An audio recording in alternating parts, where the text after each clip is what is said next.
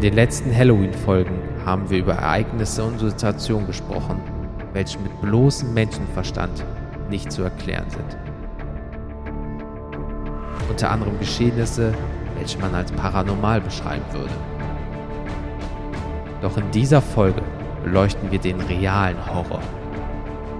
Wir werfen gemeinsam einen Blick in die tiefsten Abgründe der Menschheit.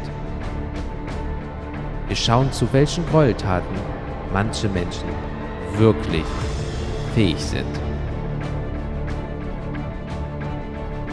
Daher ist diese Folge nichts für schwache Nerven.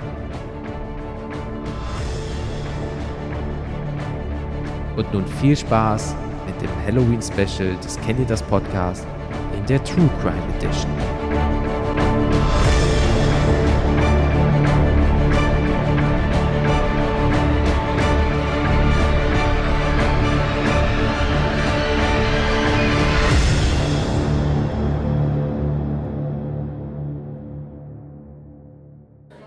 So, Aufnahme läuft. Felix, wir sind bereit. Sind wir bereit?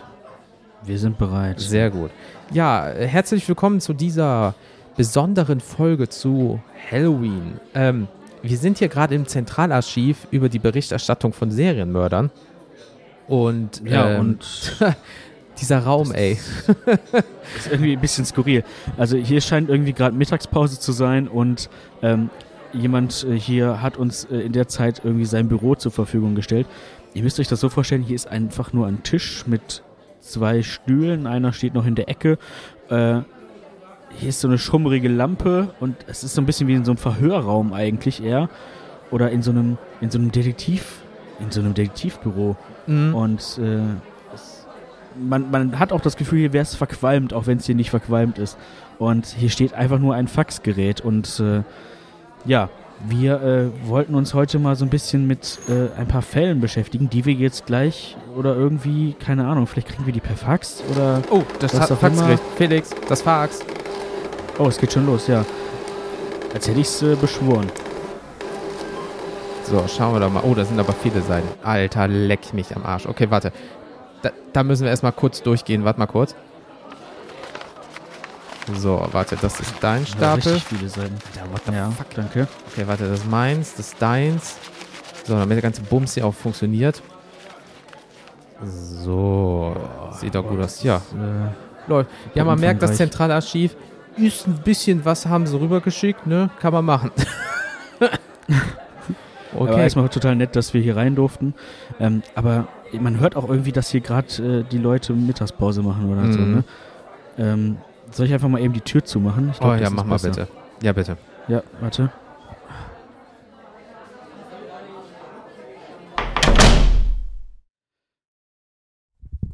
So, ich glaube, das ist, ja, guck mal, viel besser. Jawohl, so muss das. Hör mal, die, die Tür ist gut schallisoliert auf jeden Fall. Alter, ja, da, da haben sie, äh, setzen uns ein Fax hin, aber Schallisolierung ist am Start.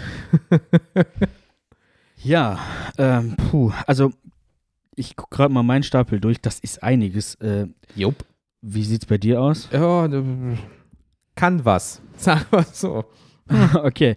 Ähm, ja, also ich muss mir das jetzt irgendwie erstmal angucken hier. Ähm, Wir machen das so, damit es auch kein Gestammel oder so wird. Wir äh, lesen uns die Dinge mal kurz durch ähm, und würden uns einfach gleich bei euch wieder melden. Ihr äh, genau, und dann nehmen wir euch mit, mit auf die Reise hier.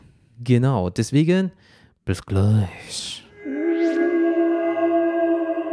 Ja, da sind wir wieder. Puh, harte. Also ich, Äh. ich weiß nicht. Äh, also ich kenne ja jetzt deinen Fall nicht. Ich habe mir jetzt nur meinen durchgelesen und mhm.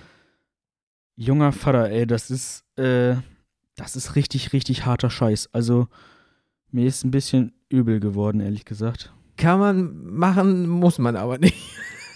Sagen wir es mal so. Äh, Aber es passt, es passt wirklich wie die Faust aufs Auge zum, zum Thema Halloween und Mhm. Horror und Grusel. Ähm, ja, also True Crime ist hier fett geschrieben. Oh ja, wir haben die Zettelchen gerade vor uns, deswegen, wenn ihr mal was rascheln hört, äh, das sind äh, die Notizen, die man uns mitgeteilt hat. Ähm, ja, wer soll anfangen? Du, ich, äh, beide gleichzeitig wäre Äh, komisch. Ach komm, fang du einfach an. Okay, okay, warte. Nochmal strecken hier. Äh, ich muss in diese Erzählstimme, Stimmung ein bisschen kommen. Oh. Damals. Schwarz-Weiß. Nein, egal. Ähm, ja, gut. Film nur. Film nur. Es war ein, genau, es war ein rauer Samstagnachmittag und ich rauche seit 30 Jahren auf Lunge. Ich bin zwölf. Okay, ähm, Spaß beiseite. okay, wir fangen an. Es geht heute um den guten, alten Harold Shipman. Und zwar Harold Okay, noch. Frederick Shipman, um ihn in der ganzen Glänze äh, zu präsentieren. Wo Ich da, muss gestehen, habe ich noch nie gehört. Muss ich, äh, also, ich bis gerade auch nicht. mir nichts. ähm, wurde wohl, äh, so schreiben es die Statuten, am 14. Januar 46 in Nottingham geboren und ist am 13. Januar 2004 in Wakefield, äh, Wakefield ist wohl eine englische Großstadt mit etwa so 100.000 Einwohnern im, wie nennen die das? Metropolitan County West Yorkshire. Ähm, ja, da ist er halt geboren worden, war ein britischer Hausarzt und äh, circa 215 bis 250-facher Serienmörder. Bitte was? Ja, easy. Äh, Also wir rechnen mal kurz zusammen, 1946 bis 2004, Alter. das sind so 58 Jahre, wenn jetzt Adam Riese mitgemacht hat. Also in seinen 58 Jahren hat er ähm, einiges angerichtet. Ähm, aber fangen wir mal von vorne an, Boah. weil Mhm. äh, von äh, vorne ist bei einer Geschichte gar nicht so schlecht. Ja, dann kommen wir mal ähm, zum Beginn seiner äh, Karriere, sagen wir es mal so. Ähm, Harold Frederick Chipman wurde auf dem Bestwood Council Estate in Nottingham, England, als zweites von vier Kindern geboren. Was für ein Zufall. Sein Vater hieß auch Harold Frederick äh, Chipman und ähm, seine Mutter hieß. Ich glaube, das war früher so. ja, deswegen, ich, ich, ich erwarte gerade irgendwie so einen Junior, aber Junior gibt es jetzt irgendwie nicht. Also da wurde eins zu eins weitergegeben. Ähm, seine Mutter hieß äh, Vera Britton, also B-R-I-T-T-A-N, Britton, Britain, wie auch immer. Und ähm, ja, er war sehr jung und in seiner Jugend natürlich, so wie jeder eine von uns schon hatte, ähm, war er ein begabter Rugby-Spieler wohl. Ähm, Ah, Und in den verschiedensten Jugendligen. Also er hat sich sehr sportlich betätigt und war wohl vielleicht so ein kleiner Teamgeist und so weiter und so fort. Dazu war er noch Läufer und wurde in seinem letzten Schuljahr Vizekapitän des Leichtathletikteams seiner Schule. Also er war wohl so, so sportlich angetrieben. Eine, Sportskanone. Ja, so. Ne? Ähm, als er 17 Jahre alt war, also 1963, starb seine Mutter leider. Ähm, und an der hing er sehr, sehr, sehr, sehr stark. Und zwar Lungenkrebs. Oh, unschön. Mhm. Äh, gerade wenn du 17 bist, gerade so kurz vor der Volljährigkeit sozusagen. Ähm, sie bekam im späten Krankheitsstadium wohl Morphin verabreicht, ähm, um natürlich so ein bisschen Schmerzen und so weiter und so fort. Ähm, da ihr Arzt ähm, immer zu denen nach Hause gekommen ist, hat der Arzt das auch immer bei denen zu Hause verabreicht. Dementsprechend hat er das auch immer mitbekommen. Ähm, gegebenenfalls wohl, äh, werden wir später sehen, hat das etwas in ihm ausgelöst. Ähm, aber dazu kommen wir später. Ähm, am 5. November 1966, da war er 20 Jahre alt, heiratete er Primrose, also Primrose, Primrose May Oxtoby, also O-X-T-O-B-I, Oxtoby, Oxtoby. Alter, was sind das für Namen? Egal. Ähm, Gesundheit. genau, genau. Ähm, er hat das ähm, wie seine Familie gemacht. Äh, er hat vier Kinder gezeugt mit dieser Dame und äh, studierte dann Medizin an der Leeds School of Medicine und schloss sein Studium 1970 ab. Dort war er 24 Jahre alt. So. Das heißt, er hat mit äh, 20 angefangen zu heiraten, Kinder zu machen und mit 24 war er durch dem Studium. Er begann im General Mhm. Infirmary in Pontefract, West Riding of Yorkshire zu arbeiten. Warum steht da nicht einfach sowas wie Bielefeld? Egal. Also West Riding of Yorkshire, da war er und hatte angefangen zu arbeiten. 1974, er war da 28 Jahre alt, übernahm er seine erste Stelle als Allgemeinarzt im Abraham O'Mara Medical Center in Todmorden, West Yorkshire. Also West Yorkshire, die und ihre Namen, ne? Premium. Neun- 1975 fing er an, das Opioid PT, nee, Petidin, Petidin für den Eigenbedarf herzustellen. Weil als Arzt kennt er sich natürlich damit aus Mhm. und fängt an, so ein bisschen in seinem Chemiebaukasten rumzuhandeln. Da. Gibt ja auch Teledin, das ist wahrscheinlich sowas ähnliches dann. Äh, bestimmt. Kann, äh, das steht leider in diesem Bericht jetzt gerade da nicht drin. Ähm, hierfür erhielt er eine Geldstrafe, weil es war doch nicht korrekt, von 600 Pfund und besuchte die Drogenrehabilitationsklinik in York. Also ist er doch ein bisschen über sein Ziel herausgeschossen. Danach Mhm. wurde er 1977 Allgemeinarzt am Donnybrook Medical Center in Hyde bei Manchester. Das heißt, er durfte trotzdem weiterhin noch machen, obwohl er so ein bisschen so die Regeln gestreckt hat. Ähm, aber ging anscheinend damals. Jetzt schreiben wir das im Jahr 1983. Wir ähm, gehen mal sechs Jahre weiter. Da war er 37 Jahre alt. Wurde er von Grenada Television im Dokumentarfilm World in Action über den Umgang der Gemeinschaft mit psychisch Erkrankten interviewt, sodass er ein bisschen seine äh, Expertise und Fachmeinung äh, kundtun konnte. Zehn Mhm. Jahre später ähm, da war er 47 Jahre alt, also wir schreiben 1993, eröffnete er eine eigene Praxis und galt in der Folge als angesehener Bürger. Das bedeutet halt, er hat sich wirklich so hochgearbeitet nach seinem kleinen Fauxpas da um 75, 76, 77, hat er halt mit 47 auch erst theoretisch seine eigene Praxis eröffnet und Mhm. ähm, hat dort natürlich, so wie es sein soll, liebevoll den Leuten geholfen. Ähm, fünf Jahre später, im März 98, äußerte sich Linda Reynolds von der Brook Surgery in Hyde über die vom Bestattungsinstitut Frank Macy's Sons festgestellte hohe Todesrate von Shipmans Patienten. Und besonders häufig ist es wohl vorgekommen, die Einäscherung von alten Damen. Aha. Also da wurde jemand so okay. stutzig, also fünf Jahre später, 98, war er 52. Also mit 52 war da irgendwas. Ähm, die Polizei erhielt Kenntnis davon, fand aber keine ausreichenden Beweise für die Erhebung einer Anklage.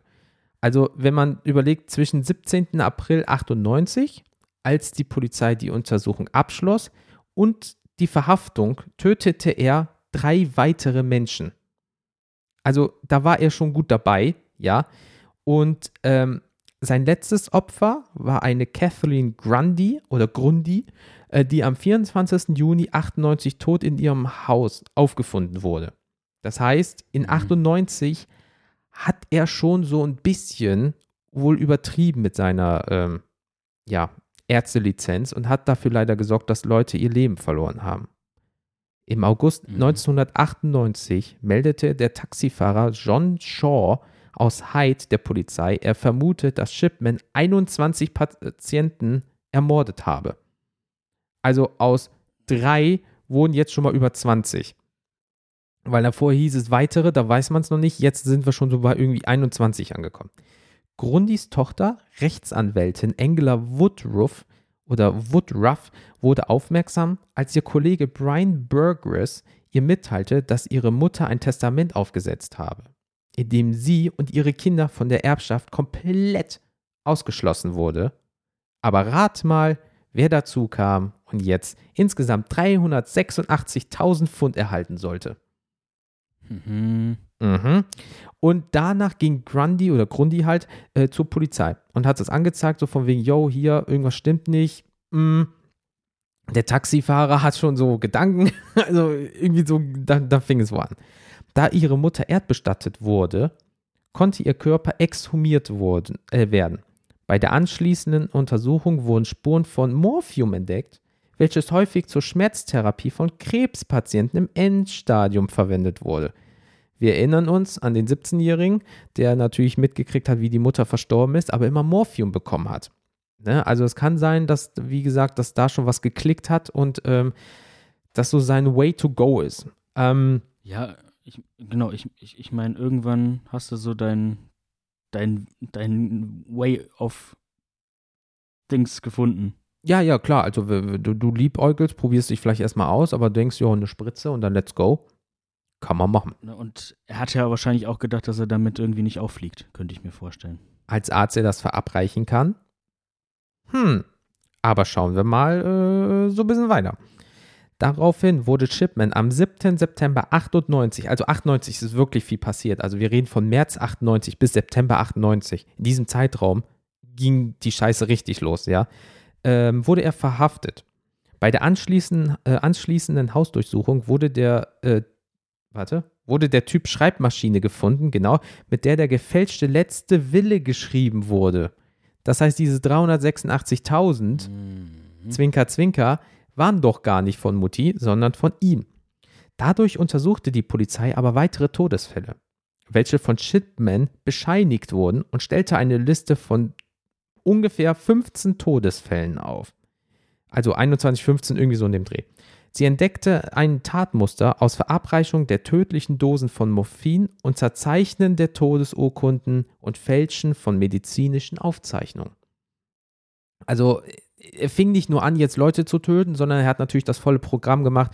Urkundenfälschung, ähm, Beweismaterial, also nicht Beweismaterial, aber falsche Herangehensweise von Urkunden. Also er hat sie nicht nur gefälscht, sondern er hat sie komplett umgeschrieben, angepasst auf ja. seine Situation, äh, Unterschriften gefälscht und so weiter und so fort, was da nicht als reinfällt. Ähm, in Prescription for Murder, ein Buch von Journalisten Brian Whittle und Jane Ritchie aus dem Jahr 2000, werden zwei Theorien über Shipmans Motiv beschrieben. Entweder wollte er entdeckt werden, um sein Leben unter Kontrolle zu bringen oder er wollte ein Vermögen ansammeln, um mit 55 in Rente gehen und danach einfach schön äh, den Larry im Vereinigten Königreich zu machen. Also, äh, halte letzteres irgendwie für wahrscheinlicher. Ja, oder er wusste halt schon, ey, ich habe ein Problem und jetzt äh, mache ich es häufig und jetzt ähm, passiert vielleicht was und die Polizei wird mich richten oder so. Keine Ahnung, ähm, das wissen wir gerade noch nicht. David Spiegelhalter oder Spiegelhalter oder wie auch immer meinte 2003, ähm, dass bei einer statistischen Überwachung aufgefallen wäre, dass es 1996 67 Todesfällen bei Frauen gab, über 65 und 1998 wohl 119.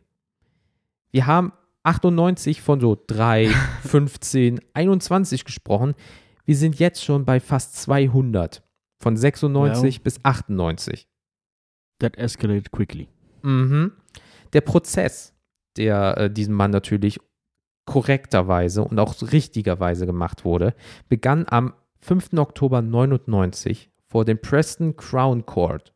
Anwalt von Shipman war Giovanni De Stefano und ähm, Shipman wurde des Mordes durch eine tödliche Injektion von Heroin in den Jahren 1995 bis 98 an den verschiedensten Menschen ja angeklagt. Ich könnte jetzt ein paar Namen nennen. Soll ich ein paar raushauen, die so offiziell, also die, die, ja. man, die, die niedergeschrieben sind, sagen wir so. Also ich will jetzt nicht unnötig füllen, aber hier stehen jetzt 20 Namen. Ich könnte jetzt vorlesen, wenn es okay ist. Ja, mach ruhig. Okay.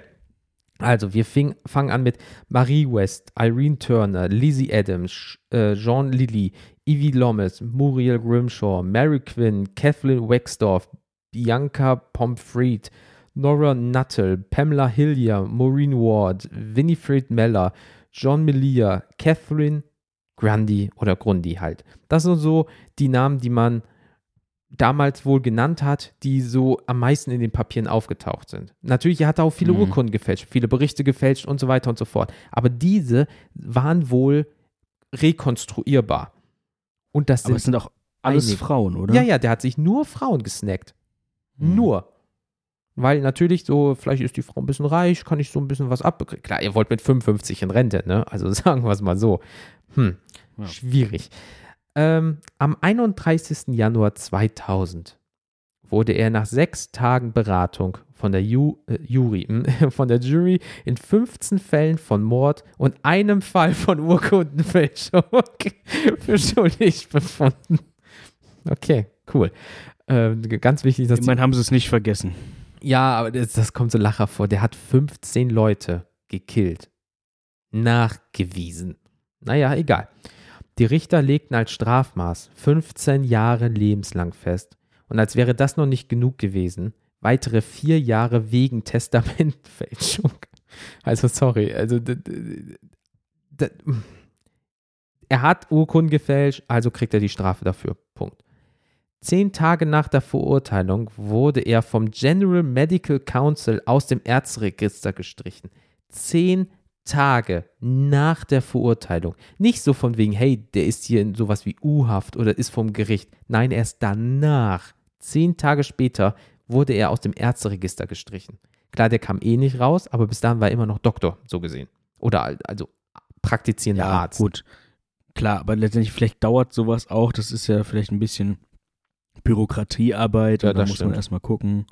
Ja, da, Vielleicht das war auch stimmt. Wochenende oder so. Keine Ahnung, Feiertag. weiß man ja klar, sicher. Queen Ja. hat Geburtstag oder so, keine Ahnung. Und, und, und, ne, und er konnte ja in der Zeit nicht praktizieren. Denke ich. Gott Also, sei Dank. Sonst wäre da vielleicht noch mehr Namen auf der Liste. Aber dazu kommen wir gleich noch. Und zwar, ähm, von weiteren Anklagen wurde abgesehen, nämlich. Da wegen der großen Öffentlichkeit in der ersten Verhandlung ein regelrechtes Verfahren schwierig gewesen wäre und Shipman bereits zur mehrfach lebenslangen Haft verurteilt war. Das heißt, man hat halt nicht so amerikanische Verhältnisse, 200 Millionen Mal lebenslänglich, sondern hat gesagt, ach komm, der ist schon gut dabei, 15 Mal voll, also Vollzeit verknackt, reicht. Äh, Shipman bestritt konsequent aber seine Schuld. Überlegt es mal. Konsequent hat gesagt, nee, das war ich nicht. Oder ich habe, also nein, weil er konnte auch wissenschaftliche Beweise, ähm, also er wollte wissenschaftliche Beweise auch abschmettern, dass er es nicht war. Ähm, er äußerte sich niemals öffentlich zu seinen Handlungen und Chipmans Frau Primrose war überzeugt von der Unschuld ihres Mannes, weil er war doch Doktor. Er bringt doch keine Leute um. Er soll doch Leute heilen und nicht beenden. Mhm. Hatte die auch richtig schön verblendet oder sie war einfach sehr naiv oder so. Ja, ja, ja, also schön so, ja, man, der Doktor hat halt immer auch noch einen Wert in dem Sinne, ne? Ähm, Ja. Naja, sagen wir es mal so. Ähm, Shipman ist der einzige Arzt in der Geschichte der britischen Medizin, stand jetzt, der das, der des Mordes an seinen Patienten schuldig gesprochen wurde. Das gab es vorher noch nie. Klar, wenn jemand im Krankenhaus verstirbt während einer OP, dann kann das eine Komplikation. Aber dass ein Arzt explizit hingeht und dich killt, gab es vorher, also niedergeschrieben, noch nie im Vereinigten Königreich. Gut, weil ja letztendlich tatsächlich auch Ärzte meistens oder im, im Regelfall tatsächlich Ambitionen haben, Leben zu retten, anstatt sie zu nehmen. Richtig. Gut, äh, Shipman sah das ein bisschen anders. Ähm, wenn man jetzt so die Statistik am Ende des Tages zusammenführt, ist es nämlich so, insgesamt starben während Shipmans medizinischen Behandlungen, wenn man sie jetzt statistisch grob überschätzt, 459 Personen, während er behandelt hat. Das heißt jetzt nicht, dass er sie alle weggemacht hat, um es mal hart zu sagen, aber er war daran beteiligt, wenn sie wohl gestorben sind. Shipman hat aber im Gefängnis bei anderen Häftlingen immer angegeben, und zwar hat er von 508 Leuten gesprochen.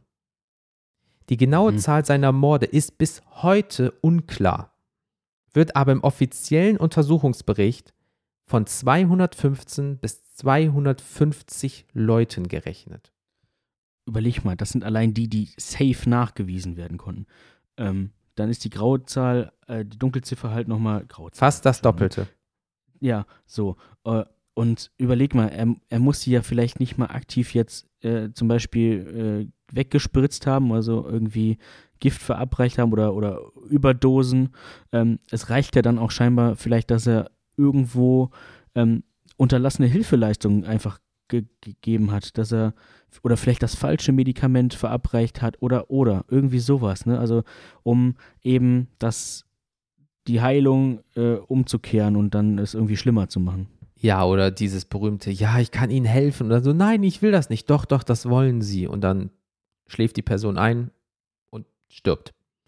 Überleg mal, wir, wir, wir schreiben immer noch nach der Wende Neuzeit, weißt du? Und da ist einer, der wohl offiziell um die 250 Leute gekillt hat. Und jetzt nicht, viele Das sagen so, oh, da hat einer drei. Leute getötet. Dieser Mann hat hunderte von Personen getötet.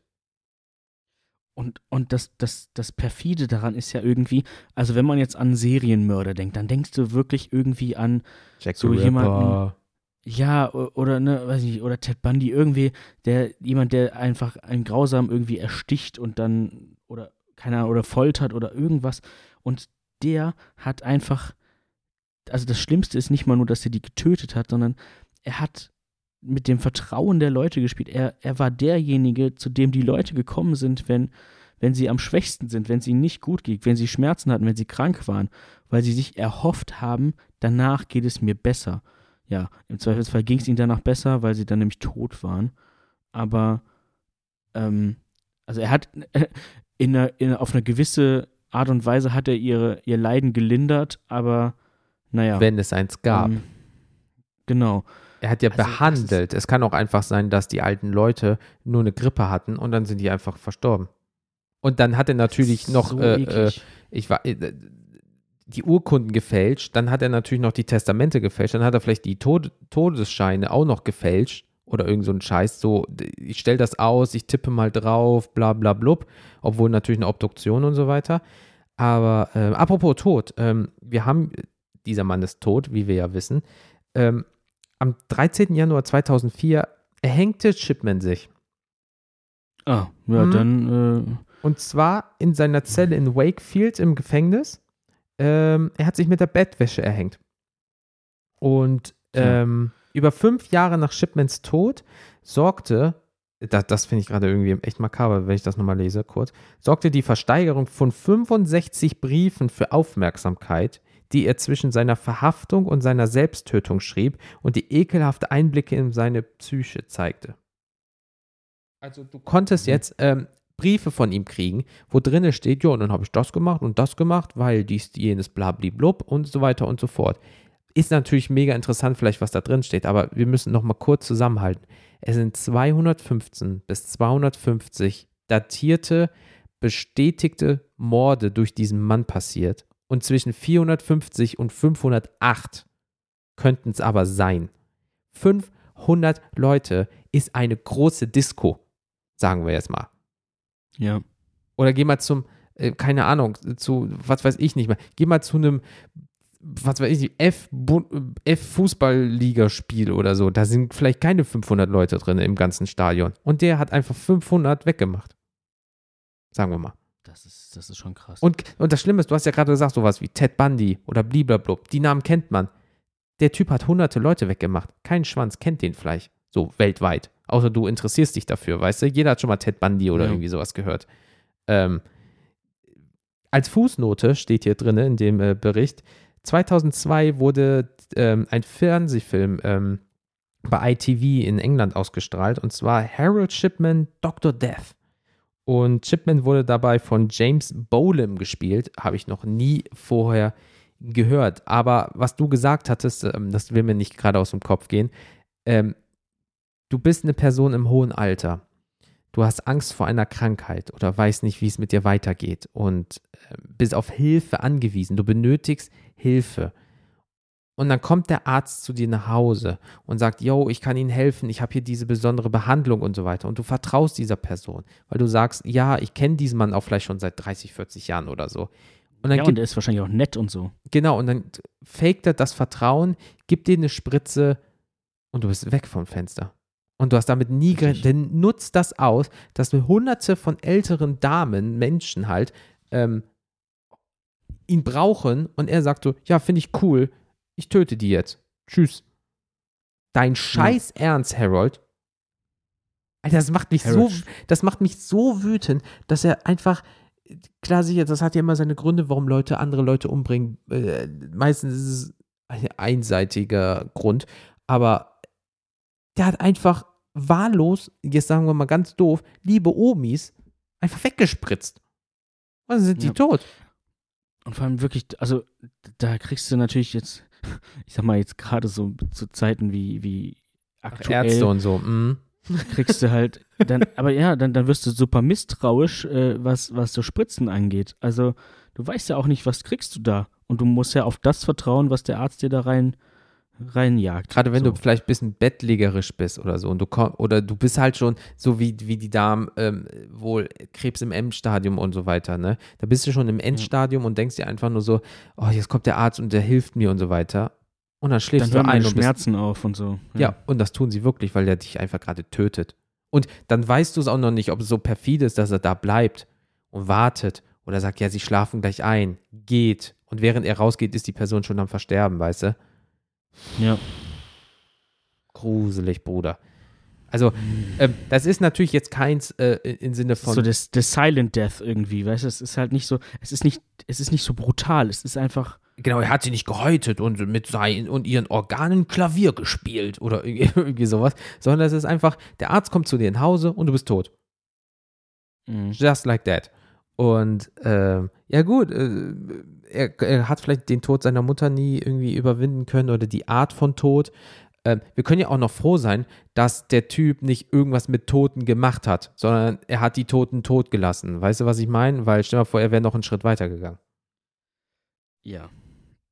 Ähm, also erstmal äh, sollte er besser Harold Shitman heißen, aber. Uh.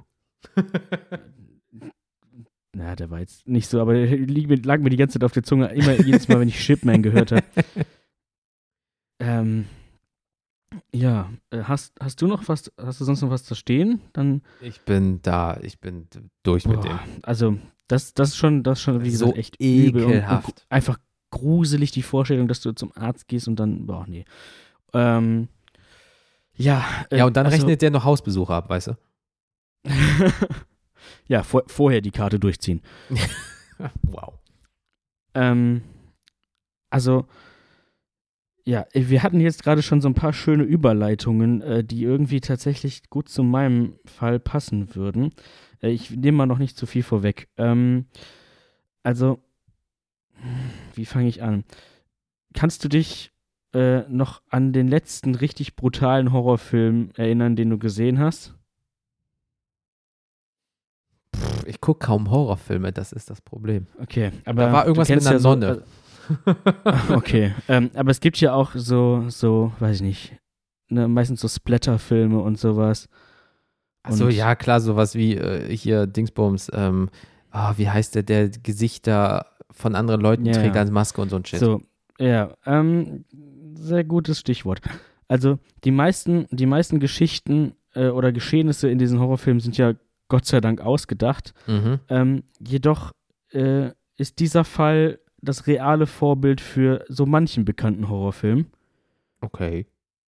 Ähm, der Film, dieser Fall ist auch, glaube ich, recht bekannt, aber äh, ich, ich fange einfach mal an. Also, äh, und man muss auch sagen, die, die Person, die ich jetzt hier habe, also im Vergleich zu deinem, ist das, ist, ist ja, was die Mordrate angeht, äh, eigentlich fast jungfräulich. Ähm, okay. Was hatte, was hatte deiner rund zwischen 200 und 500 irgendwas. Ja, ähm, so grob geschätzt, ja. ja, ich habe, also die Person hier hat gerade mal, konnten gerade mal zwei Morde nachgewiesen werden. Ja, aber dafür knallen die dann anscheinend, wenn wir, weil wenn wir schon die Berichte von diesem Serienmörder zugespielt kriegen, dann muss der aber auch ja. was auf dem Kerbholz haben. Ja, genau, also er hat, er hat zwei, er hat zwei Menschen nachweislich getötet. Mhm. Ähm, deswegen passt er eigentlich nicht so in das klassische Bild des Serienmörders, aber ähm, ja, das, was er gemacht hat, war dermaßen krank, grausam und abscheulich. Da ist, das ist, ja. Hebt ihn Schauen hervor. wir einfach mal. Toll. Also hier, ich würde würd tatsächlich, ähm, ich äh, weiß nicht, ob wir, ne, haben wir am Anfang nicht gesagt, aber ich würde, glaube ich, doch mal eine Triggerwarnung aussprechen. Hier geht es um Mord, ähm, hier geht es auch um Grab- und Leichenschändung. Mm, tasty. Also, ähm, ich hatte ja gerade gesagt, dass, dass, die, dass die Person Vorbild für so manche oder Inspiration für so manche Horrorfilme waren. Unter anderem für Norman Bates aus Psycho. Mhm. Ähm, für James Gump, genannt Buffalo Bill aus Das Schweigen der Lämmer. Mhm. Ach, der. Ja, ja, ja. Das ist dieser Serienkiller, den die da suchen. Mhm. Und äh, auch für, du hast ihn gerade genannt, Leatherface aus Texas Chainsaw Massacre. Oh, der war immer sympathisch. Der war Familienmensch. Mhm. äh, der war auch Familie groß geschrieben. Ähm, ja.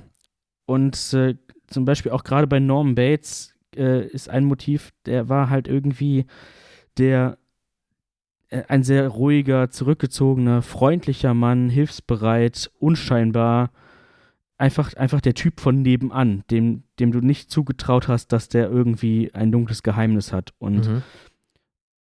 genauso jemand ist es hier auch. Und äh, die Rede ist äh, von, manche da draußen ahnen es jetzt vielleicht schon, ähm, von Ed Gein. Auch genannt der Schlechter von Plainfield oder der Ghoul von Plainfield. Der Name sagt mir irgendwas. Also da war was, aber ich, ich krieg nichts zusammen jetzt dazu. Okay. Also das, das mal als Vorwort. Jetzt fangen wir mal an. Ähm, also Edward Theodore Gein wird am 27. August 1906 in La Crosse in Wisconsin geboren. Mhm. Ähm, ich glaube, das ist so eine Kleinstadt irgendwie. Ähm, aber wir- fangen mal ganz vorne an bei seinen Eltern, weil die spielen hier eine entscheidende Rolle. Ähm, also sein Vater George Gein war bereits vor Eds Geburt alkoholkrank. Grund dafür war der frühe Tod seiner Familie. Die Eltern und seine Schwester starben bei einem Unfall mit der Kutsche, um Besorgungen zu machen. Es gab damals ein Hochwasser vom Mississippi äh, und sie wurden von einer Flutwelle erwischt und ertranken. Ähm, damals war George drei Jahre alt.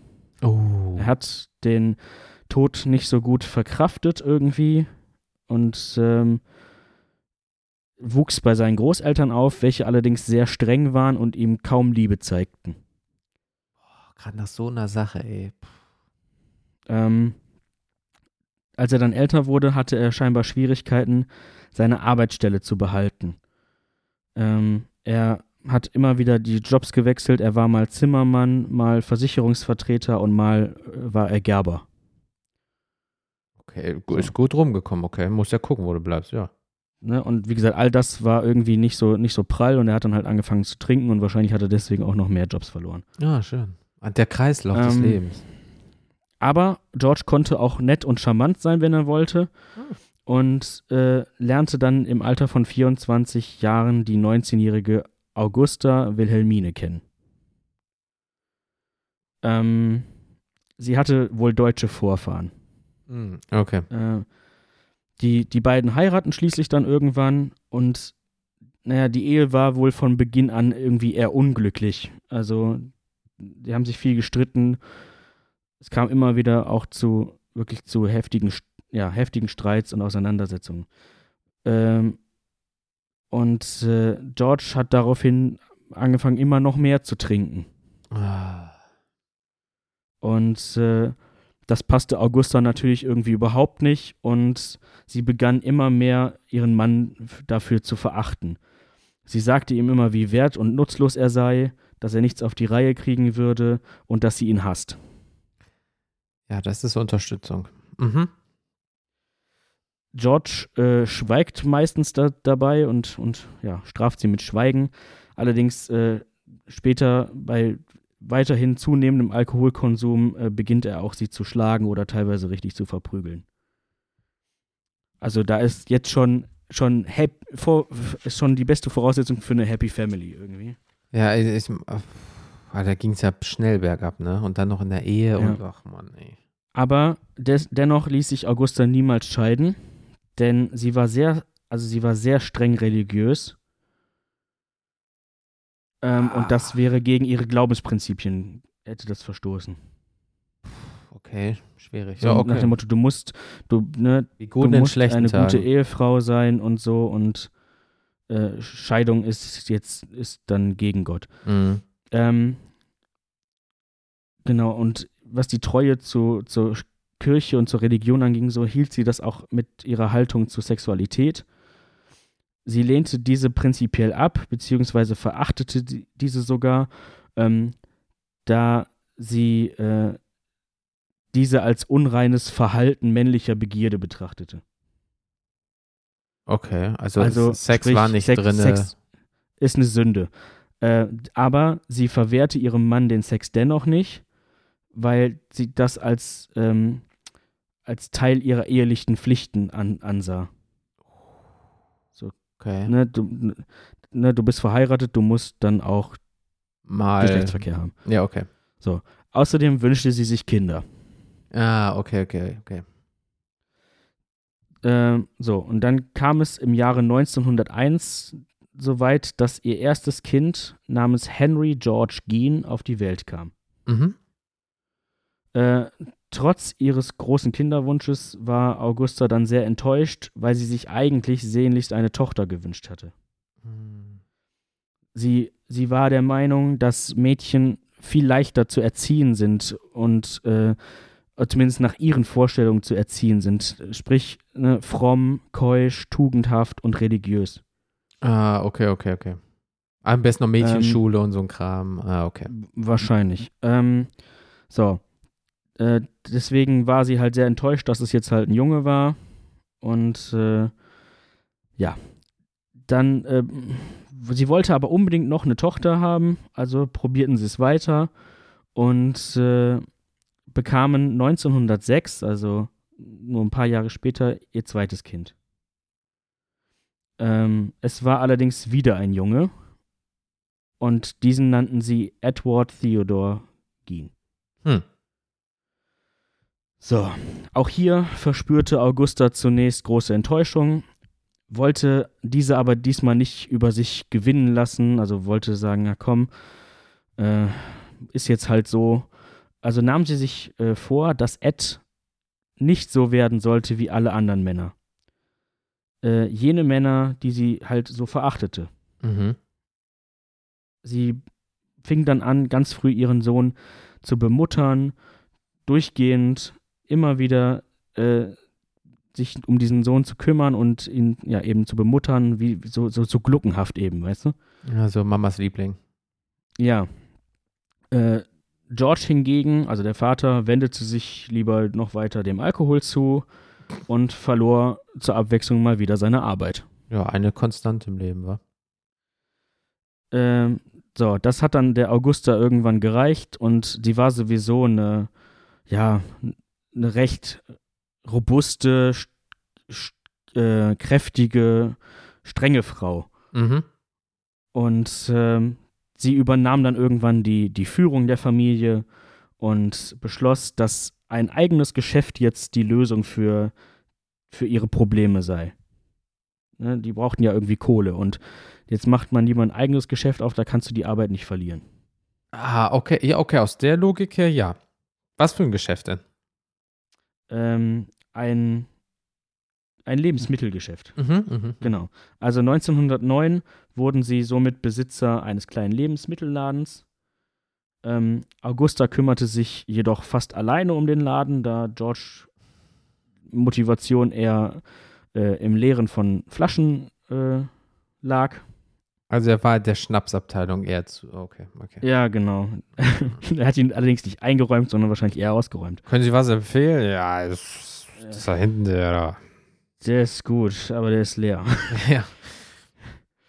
Ähm, ja, äh, ebenso äh, fing George immer mehr an, äh, ja, er war auch sehr streng, aber er fing dann auch immer an, unter Alkohol auch die Kinder zu verprügeln.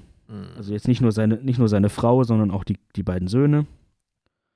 Das hatte zur Folge, dass die beiden Jungs schon sehr früh anfingen, aggressives Verhalten zu zeigen. Klar, natürlich kriegen sie ja nicht anders vorgelebt. 1914 zog die Familie dann auf eine Farm etwas außerhalb des kleinen Örtchens Plainfield in Wisconsin. Äh, jetzt, muss, jetzt steht hier dabei, die damals hatte das äh, Örtchen tatsächlich nur 642 Einwohner. Und da bist du von der Lebensmittelladen. Läuft. So, äh, und ich, äh, hier steht auch noch 2010 wo- war die Einwohnerzahl dann schon bei 897. Ich dachte, das ist jetzt 800.000.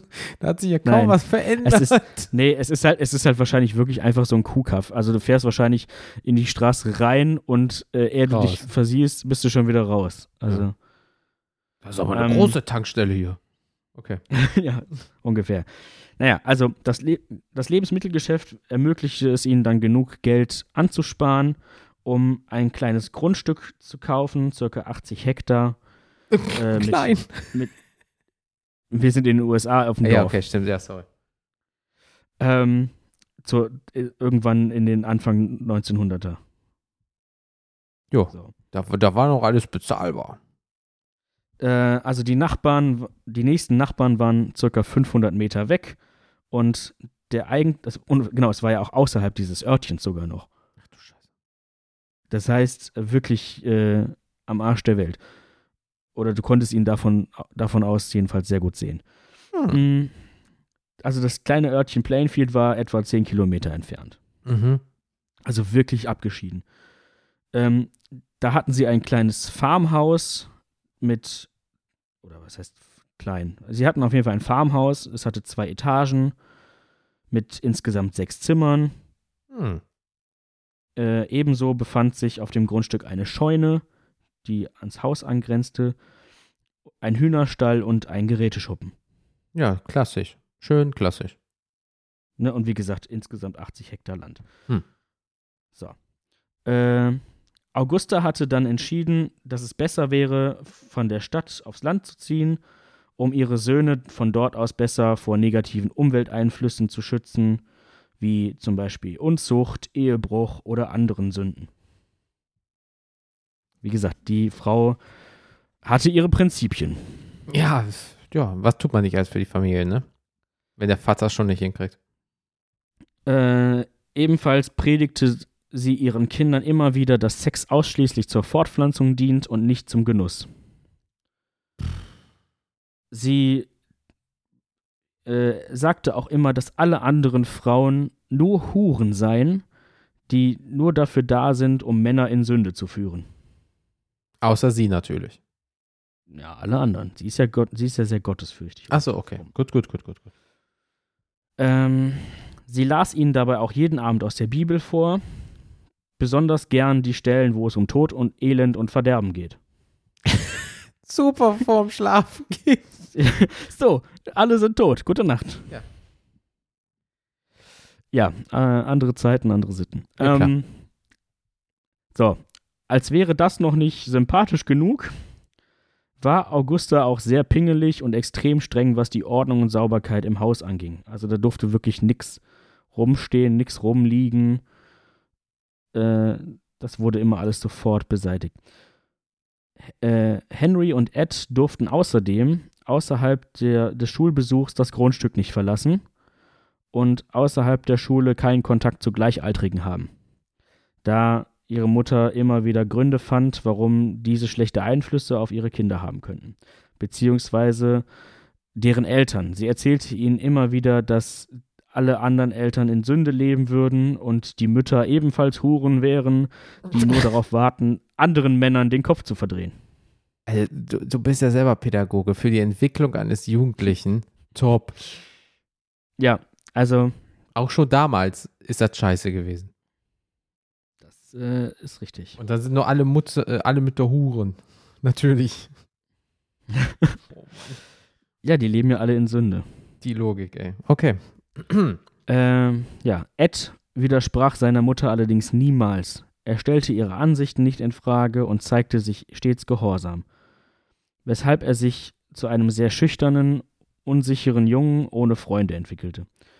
Auch in der Schule galt er als merkwürdiger Typ, der nicht weiß, wie man sich richtig beziehungsweise in, richtig, in den Situationen angemessen anderen Menschen gegenüber verhalten soll.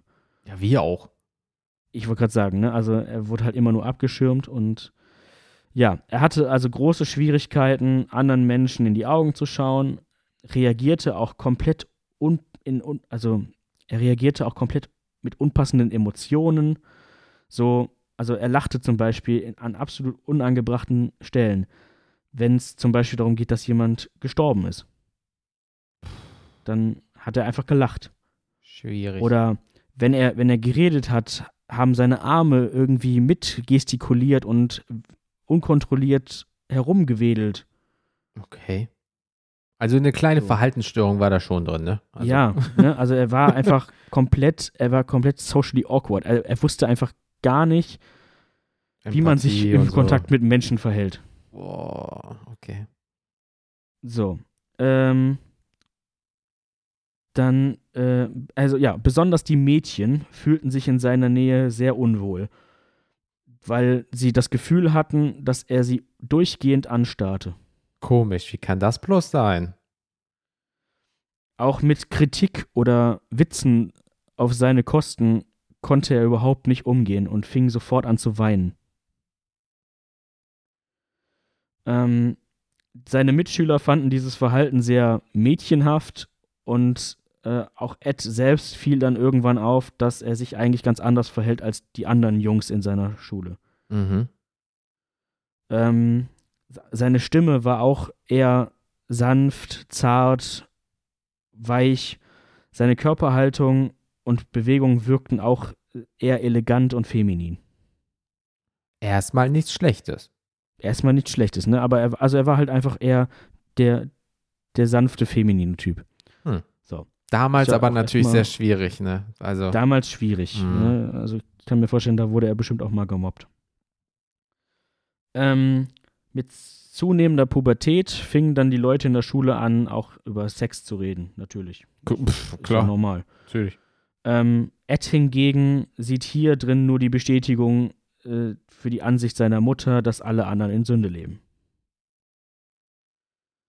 So, also die, der steht bei der halt voll unter der Fuchtel, ne? Ja, klar, sicher. Ähm, nun, aber wie gesagt, auch er kommt in die Pubertät und auch an ihm geht, gehen die Spuren von Sexualität nicht komplett vorbei. Denn ähm, er entdeckt erste körperliche Reaktionen.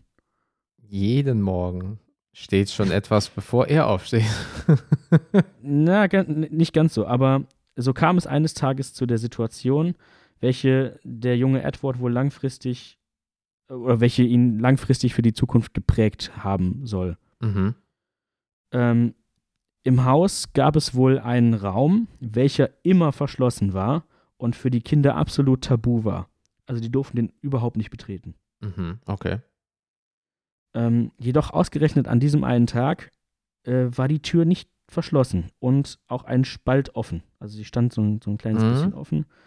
Und äh, Ed ging dann vorbei und hat das festgestellt und konnte dann einen Blick hineinwerfen. Ähm, dabei sah er, wie seine Mutter mit einer blutverschmierten Lederschürze gerade dabei war, ein Schwein Mhm. welches an einem Spieß von der Decke hing, mit einem großen Messer aufzuschneiden und auszuweiden. Ok- Okay, hat man damals noch alles selber gemacht. Also Essen ja, muss ja und, man, ja, und ja, das und sie hatten ja irgendwie auch einen Lebensmittelladen. Also so würde ich das jetzt natürlich, mal natürlich. Also bis jetzt ist noch alles okay. ist trotzdem erstmal seltsam, aber wie du sagst, für damalige Verhältnisse wahrscheinlich nicht so super schräg. Ähm, er sah, wie sie mit beiden Armen tief in, das, in, das Bauch, in den Bauch des Tieres griff und die Organe alle rausholte und in einen Eimer fielen ließ. Mhm. Ähm, dabei stellte Ed fest, dass er gerade seine erste Erektion bekommen hatte. Oh, Mhm.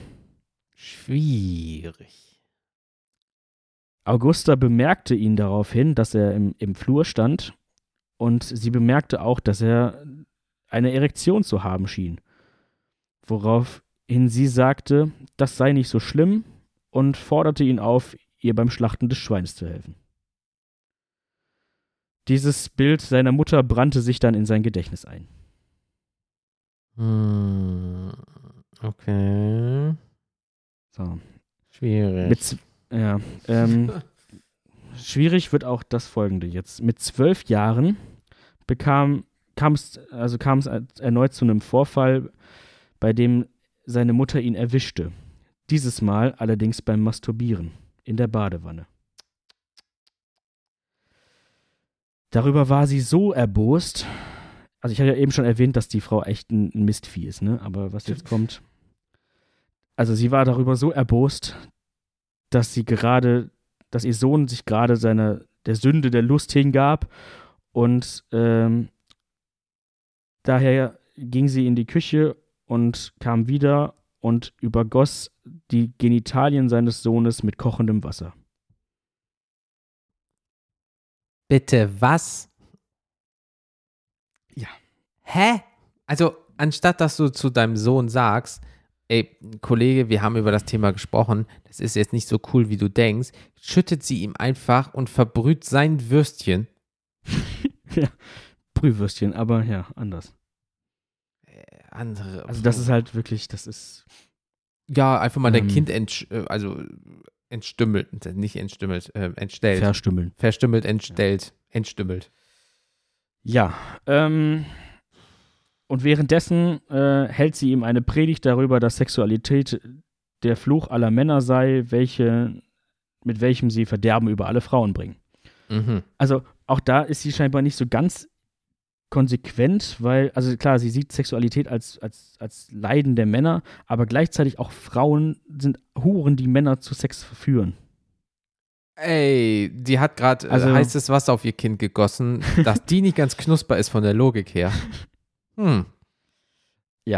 Ähm, so. Äh, als, also, das, das war nicht genug. Also auch als die, als die Söhne dann erwachsen werden und zu Männern ran, ran, heranreifen, belehrt sie sie auch immer wieder darüber, dass Frauen keinerlei, dass sie ke Frauen keinerlei Beachtung schenken sollen, da diese ja, wir hatten schon, nur Huren und Flittchen seien Klar. und sie ließ ihre Söhne regelmäßig schwören, in Keuschheit zu leben. Äh, teilweise hat sie dann ihre strengen Regeln auch eben mit, mit Gewalt durchgesetzt und die dann, glaube ich, auch geschlagen und so. Toll. Vom Vater Richtig an die Mutter, an die richtig, Kinder. ja, richtig herzlich, die, die Mhm. Mu- Mutti. Frau. Äh, so, dann gibt es ja auch noch den Henry. Henry hatte dann aber irgendwann genug von diesen krankhaften Moralvorstellungen seiner Mutter und missachtete die Verbote. So traf er sich öfter mal heimlich mit Frauen und, naja, verspottete aber auch seinen Bruder dafür, dass er seiner Mutter so gehörig war und beschimpfte ihn regelmäßig als Muttersöhnchen. Ähm, versuchte ihn aber auch gleichzeitig immer wieder dazu zu motivieren, sich mal mit anderen Leuten zu treffen. Ja, besser ist. Das kam für Ed allerdings nicht in den Sinn, denn er respektierte und bewunderte seine Mutter viel zu sehr dafür.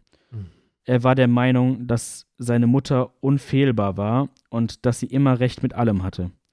Man kann sagen, er hat seine Mutter schlichtweg vergöttert. Ja, richtig so, so Mutterkomplex, so richtig abhängig gemacht, weißt du? Oh, nee. So, das so ein bisschen zur, zur Kindheit. Jetzt haben wir einen Zeitsprung. 1940. Mhm. Ed ist zu diesem Zeitpunkt 34 Jahre alt. Als sein Vater George an den Folgen seines Alkoholkonsums mit 66 Jahren verstirbt. Boah, der hat ja aber noch lange gemacht. Wenn er Mhm. gesoffen hat wie ein Loch, über 30 Jahre dann noch. Ja. Krass. Okay. Ja, da, da, Ja. gest- da, da, damals war der auch nicht so hart wie heute, der Stoff. Oder selbst gebrannt. Ja, das stimmt. Aber Was eigentlich noch härter ist. 66, boah, das ist aber auch kein Alter. Ja, gut, nach äh, Dekaden saufen, ne? Hey. Richtig, wer weiß, was der da alles hatte. Mhm. Ja, ähm, wie du dir denken kannst, hielt sich die Trauer allerdings in Grenzen, denn schließlich mussten, musste die Familie ja jahrelang darunter leiden, wie streng und gewalttätig der Typ war. Ja, solange der Sohn nicht angefangen hat zu lachen, ne? äh, und außerdem musste er ja in den letzten Lebensjahren noch gepflegt werden und äh, auch das Oh. war dann quasi eine, ja, wahrscheinlich hat er auch, ja, war der eben einfach Pflegefall. Klar, natürlich. Leber und so. Hirnmatsch und so und Mhm. Ähm, was dann doch irgendwie eine große Erleichterung für seine Familie war, weil er doch echt zur Belastung geworden ist. Und ja, die war dann jetzt ein, ein Problem weniger, ne? Natürlich. So, die beiden Söhne fingen dann an, also jetzt musste ja weiterhin auch Geld her, ne? Also, Klar, Ähm, der Rubel muss rollen. die beiden Söhne fingen dann an äh, zu arbeiten und äh, allerdings weniger auf der Farm, auf der sie lebten, sondern sie versuchten ihr Glück in der Stadt in Plainfield, um da ein bisschen Geld zu verdienen. Äh, das Haus war mittlerweile auch schon in die Jahre gekommen und das Geld, welches durch die Farm reinkam, reichte auch nicht aus, um es zu modernisieren. So gab es zum Beispiel auch immer noch keinen Strom im Haus. Wir haben 1940. Uff, okay. Ja gut, muss angeschlossen werden, das kostet, klar, sicher. Äh, Henry versuchte sich als Handwerker und Ed begann sich um die Kinder im Ort zu kümmern und diese zu betreuen. Denn mit Kindern konnte er sehr gut. Nur mit Erwachsenen hatte er halt äh, immer noch Schwierigkeiten klarzukommen und wusste nicht genau, wie verhalte ich mich dann mit, bei denen. Okay. So, ich glaube, es ging immer um die Gleichaltrigen so ein bisschen. Mhm, mhm. Ja, weil die vielleicht auch viel weiter waren und schon mehr konnten, durften, blablabla. Vielleicht. Ähm, Inzwischen hatte sich auch das Verhältnis der beiden Brüder wieder gefestigt und gestärkt und sie verbrachten viel Zeit miteinander. Ähm, nur das Verhältnis zu ihrer Mutter führte regelmäßig noch zu Konflikten und zu, zu Streitigkeiten zwischen den Brüdern, ähm, weil Ed halt seine Mutter absolut unterwürfig war und alles getan hat, was sie, was sie sagte. Und Henry das immer wieder kritisch, er hat sich distanziert und hat das kritisch betrachtet und gesagt, hör mal, das ist doch alles Käse. So. Ähm, genau. So kommt es dann vier Jahre später zu einem weiteren tragischen Ereignis innerhalb der Familie. Denn Henry stirbt im Alter von nur 44 Jahren bei einem Feuer auf der Farm. Uh, kein Alter. Doch sein, doch sein Tod ist, na, sagen wir mal, fragwürdig. Okay. Was hat er gemacht? Henry und Ed fuhren gemeinsam auf das Feld, um trockene Pflanzen zu verbrennen. Denn die Asche sollte als Dünger dienen für die neuen. Hm, ja, kann man so. Ja, ja, mach, machen. Ja, auch heutzutage noch Leute. Ja. Ich, ich glaube schon, ja. Ja. Ähm, so, laut der Aussage von Ed soll es dann ganz plötzlich zu einem großen Windstoß gekommen sein, der das Feuer außer Kontrolle geraten ließ und er verlor seinen Bruder im, im dichten Qualm aus den Augen. Ja.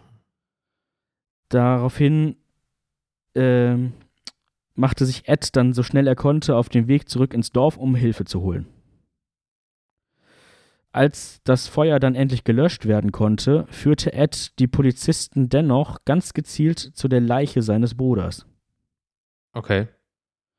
Henrys Leiche lag auf dem Bauch auf der Erde. Sie war zwar mit Ruß bedeckt, jedoch sah sie nicht so aus, als wäre sie von den Flammen verletzt worden. Bei der Obduktion wurden später vom Gerichtsmediziner Hämatome am Kopf sowie ein Hirntrauma festgestellt. Ach, guck mal an. Dennoch wurde der Erstickungstod in der Sterbeurkunde eingetragen. Hm. Kurz nach Henrys Tod, also das ist damit jetzt erledigt, kurz nach Henrys Tod erlitt Augusta einen Schlaganfall und war auf Hilfe angewiesen. Alter. Wodurch Ed und sie nur noch enger zusammenschmolzen. Klar. Und, ne, Ed hat sich dann halt um seine Mutter gekümmert und jetzt las er ihr zum Beispiel immer wieder aus der Bibel vor. Ah, der Kreis schließt sich sozusagen. Mhm, die Mhm. haben jetzt einfach die Rollen geswitcht so ein bisschen. Schön. Ja, allerdings starb auch sie noch im selben Jahr an einem zweiten Schlaganfall. Und jetzt wird's noch mal kurios, der durch große Aufregung über eine Nachbarin ausgelöst wurde. Mhm. Denn ein Nachbar prügelte seinen Hund mit so heftig mit einem Stock, dass eine andere Frau, welche halt im Nebenhaus wohnte, Mhm. herauskam und ihn anschrien. Sie soll doch den armen Kö er soll doch den armen Köter in Ruhe lassen. Hm. Richtig so. Ähm, so wie sein Zitat. Ich, Ja, ja, ja, wir ist gehen halt jetzt so. davon Aber- aus, dass ja. Doch der Mann hörte nicht auf und schlug seinen Hund tot. Augusta regte sich dann allerdings so sehr darüber auf. Aber Mhm. nicht da, darüber, dass der Mann so seinen Hund so brutal getötet hatte, sondern dass sich die Nachbarin eingemischt hatte. Denn schließlich war, war sie ja nicht seine Ehefrau und hätte sich einfach nicht einmischen dürfen. Ach Sie- so, als Frau Ja. hätte sie die Fresse halten sollen, weil es nicht ihr Ja. Mann war. So, ah, Genau. die Hure. Genau, sie sei eine Hure und sollte gar nicht dort sein. Scheiße, okay. Ja, da hätte ich mich auch aufgeregt. Nicht. ja. Also da hat sie sich halt so aufgeregt, hat einen Schlaganfall bekommen und ist gestorben. Tja. Von, nu von nun an lebte Ed alleine auf der Farm. Wie wir uns denken können, der Tod seiner Mutter machte ihm sehr zu schaffen und er verbrachte viel Zeit alleine am Grab seiner Mutter. Hm. Ja, klar, wer, so- ja, scheiße. So, allerdings Zeit, sich äh, neue Hobbys zu suchen, denn also Ed ist mittlerweile 39 Jahre alt. Mhm. Das Farmland verpachtete er an einen anderen Farmer aus, dem, aus der Region da irgendwo. Ähm, dafür bekam er gerade genug Geld, dass er halt weiterhin da im, im Farmhaus einfach so leben konnte. Hm. Ähm, das Haus allerdings vernachlässigte er äh, immer mehr und es wirkte dann irgendwann komplett runtergekommen. Hm, nicht schön, wenn das noch das Einzige ist, was von deiner Familie übrig ist. Ja. Ähm, ja, wie gesagt, er hat sich dann ein paar Hobbys zugelegt, denn seine Freizeit verbringt Ed damit, Magazine zu lesen. Erstmal Okay. nichts Schlimmes. Ja. Allerdings sind das Magazine, in denen es hauptsächlich um Mord ging. Okay, was sind. Also, Ich weiß du nicht, ge- keine Ahnung. Gehst du in den Supermarkt und kaufst dir eine Fernsehzeitung und dann irgendwie ein Magazin über Die, Tote. und die, und die, und die Slasher Bravo. okay. Ich, ich weiß es nicht. Ähm, besonders die grausamen Morde faszinieren ihn am meisten. Okay. Ebenso befanden sich in seiner Sammlung auch Bücher über menschliche Anatomie und Artikel über Kannibalismus. Mm, Okay, das ist echt ein komisches Hobby. Äh, Ed verfolgte auch regelmäßig die aktuellen Todesanzeigen in der Lokalzeitung. So, als wäre das noch nicht schräg genug, äh, interessierte er sich auch sehr für die Verbrechen der Nazis im Zweiten Weltkrieg. Okay, wir sind gerade in dem Zeitalter drinne. Ist noch nicht so lange her, ne? Also wir sind irgendwo da, ich glaube in den 50ern oder so, Mhm. Anfang. Ähm, hierbei stößt er auch immer wieder auf die Geschichten und Taten von Ilse Koch alias der Hexe von Buchenwald. Ja, ja, ja, die, die sagt mir was, ja. Diese hat, soll sich äh, aus den tätowierten Hautteilen von Häftlingen und Lagerinsassen allerhand Gebrauchsgegenstände wie Buchumschläge, Etuis oder Lampenschirme fertigen lassen haben. Okay. Ja, ja, ja, ja, ja. Was man so damit so Äh. macht, ne? Also. Ja, außerdem äh, befasste er sich auch ab und zu mit Geschichten rund um Grab- und Leichenschändung. Fand er wohl interessant. Ja. Der eine liest äh, Fiktion, der andere liest Sachbücher, der eine liest das. Ja. Ist Ähm. jetzt nichts Schlimmes. Nee. So, wir schreiben mittlerweile das Jahr 1954. Ed besuchte jetzt auch, also er fing jetzt auch an, unter Leute zu gehen. Also er scheint Oha. sich weiterzuentwickeln. Der Knoten ist geplatzt. Ähm, denn er besuchte immer wieder öfter die örtliche Kneipe Hogan's Taverne. Und es gelang ihm auch zunehmend Kontakt oder sogar eine Art Freundschaft zu der 54-jährigen Barbesitzerin Mary Hogan aufzubauen. Ach, hör auf. Zu einer Frau. Mhm. Die Mhm. Hure. Mhm. Mary hatte nämlich äußerlich wohl auch Ähnlichkeiten zu seiner Mutter. Die Hu. Also, egal. Ja. Allerdings äh, war es das auch schon, denn so, also äußerlich hatte sie Ähnlichkeiten, allerdings war sie schon zweimal geschieden und sie war sehr offenherzig den männlichen Kunden gegenüber und hat halt einfach gern geflirtet. Die Hure. Mhm. Dies machte sie in Eds Augen zur Sünderin. Sag ich ja. Ähm, am 8. Dezember betritt ein Stammgast die Bar, um noch ein Feierabendbierchen zu trinken. Die Bar scheint verlassen. Von Mary keine Spur. Das ist sehr ungewöhnlich für Mary und der Mann begibt, be, beginnt sich Sorgen zu, äh, zu machen und begibt sich auf die Suche nach ihr. Im Hinterzimmer, also hinterm Tresen, äh, findet er allerdings nur eine leere Patronenhülse auf dem äh, auf dem Boden und daneben ein großer Blutfleck. Okay.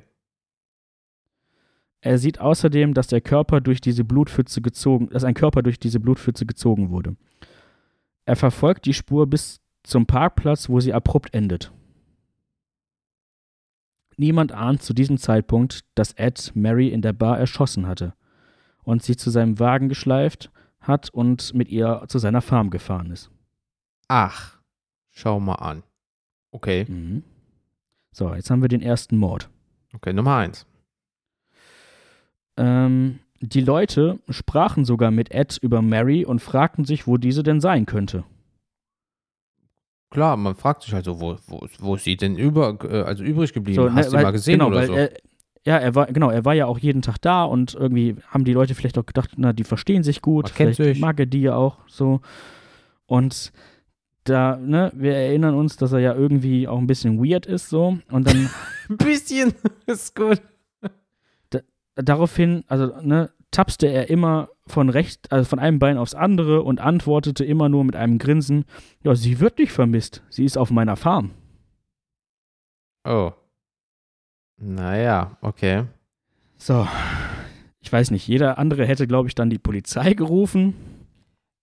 Ja, man hätte zumindest mal nachgefragt, was die davon halten. Aber gut, damals, ne? So, hier wurde allerdings die Polizei wohl nicht verständigt, weil Ed halt hat auch niemand ernst genommen. Die dachten halt einfach, ja, das ist halt ein komischer, Ko komischer Kauz und das ist so seine Art von, von Humor und hat jetzt einfach mal einen schlechten Witz gemacht. Wenn die wüssten. Ähm, so, ne, und er hatte ja auch bekanntlicherweise mehrfach äh, in der Vergangenheit so komisch reagiert, wenn es um Tod und Mord ging und so. Klar, da ge- geht man jetzt nicht vom Also- Schlimmsten aus. Nee, ne, das war halt für seine Mitmenschen halt nicht mehr ungewöhnlich. Hm. So, ähm, zu einem äh, späteren Zeitpunkt werden dann allerdings trotzdem irgendwie Gerüchte im Dorf lauter. Zwei Kinder zum Beispiel behaupten, sie hätten aufgehängte menschliche Köpfe, denen nur noch die, also denen nur die Augen entfernt wurden, durchs Fenster gesehen in, in seiner Hütte. Ähm, muss jetzt ehrlich dabei sagen, es blieb dann auch nur bei den Gerüchten, denn das Haus war ja mittlerweile so runtergekommen, dass, äh, dass es in einem wirklich schlechten Zustand war und die, die, äh, das bei den Kindern auch eh als Geisterhaus galt. Ach so, Und- klar. Und bei Kindern was Gruseliges, dann sieht der So. eine etwas und ja. Genau, und die haben das auch dann wohl häufiger mal als Mutprobe, so spielerische Mutprobe. Ja, komm, wir gehen mal auf zu dem Haus und wenn du dich traust, so ungefähr. Shell mal. Ah, nee, da gab es ja gar keinen äh, Strom. Na egal. Richtig. Ähm, ansonsten haben die anderen Bewohner das Haus halt auch irgendwie, also haben immer einen Bogen drum gemacht, haben es vermieden, da in die Nähe zu kommen, weil es eben einfach gruselig aussah. Kann ich nachvollziehen. So eine Ruine oder so, nee. So, ne? Und äh, ja. Kommen wir nun äh, zum nächsten Fall, zum zweiten Mord.